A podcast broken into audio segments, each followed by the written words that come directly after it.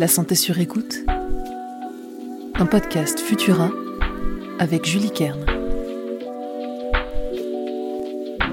Bonjour, c'est Julie, chef de rubrique santé chez Futura. Bienvenue dans ce nouvel épisode de La santé sur écoute. Si vous suivez l'actualité régulièrement, il y a un mot, ou plutôt deux, qui n'ont pas pu vous échapper. Intelligence artificielle.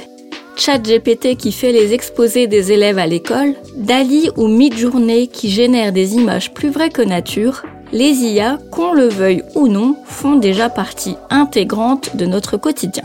Elles pourraient aussi se faire une place de choix dans les hôpitaux et les cabinets médicaux. Pas pour remplacer les médecins, rassurez-vous, mais pour les aider à diagnostiquer les maladies et à améliorer les soins prodigués aux patients.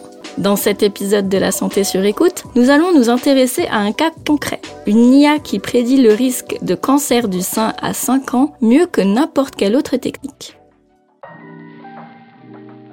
Les médecins derrière cette étude, qui est parue dans la revue Radiologie, travaillent dans des services de radiologie dans plusieurs hôpitaux américains.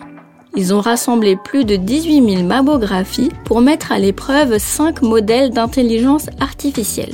Au moment où ces mammos ont été faites, en 2016, il n'y avait pas de lésions cancéreuses visibles sur les clichés. Mais avec le suivi, les médecins savent qu'environ 4000 patientes ont effectivement développé un cancer du sein en 2021, soit 5 ans après. Les 5 intelligences artificielles ont été plus performantes pour prédire les cas de cancer que le modèle historique, le BCSC, utilisé par les médecins en Amérique pour estimer le risque de cancer du sein d'une patiente. Les IA ont réussi à prédire 24 à 28% des cas de cancer chez les femmes les plus à risque, contre seulement 21% pour le BCSC.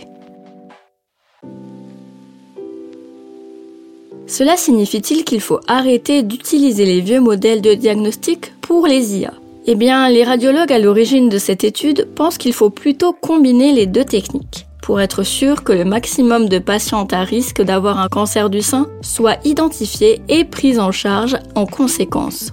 Grâce à l'effort combiné des IA et des médecins, les femmes avec le plus haut risque de cancer du sein pourraient se voir prescrire des examens de contrôle plus fréquents et pourquoi pas se faire prescrire des traitements préventifs. Bref, une avancée importante en prévision.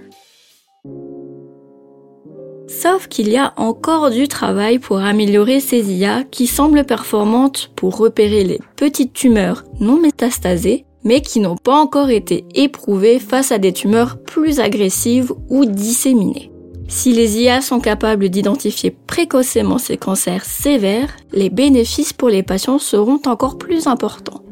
L'étude a été menée essentiellement avec des mammographies réalisées sur des femmes blanches mais en intégrant des patientes d'autres horizons ethniques, et pourquoi pas des hommes, qui peuvent aussi souffrir du cancer du sein, les IA n'en seront que plus performantes et inclusives.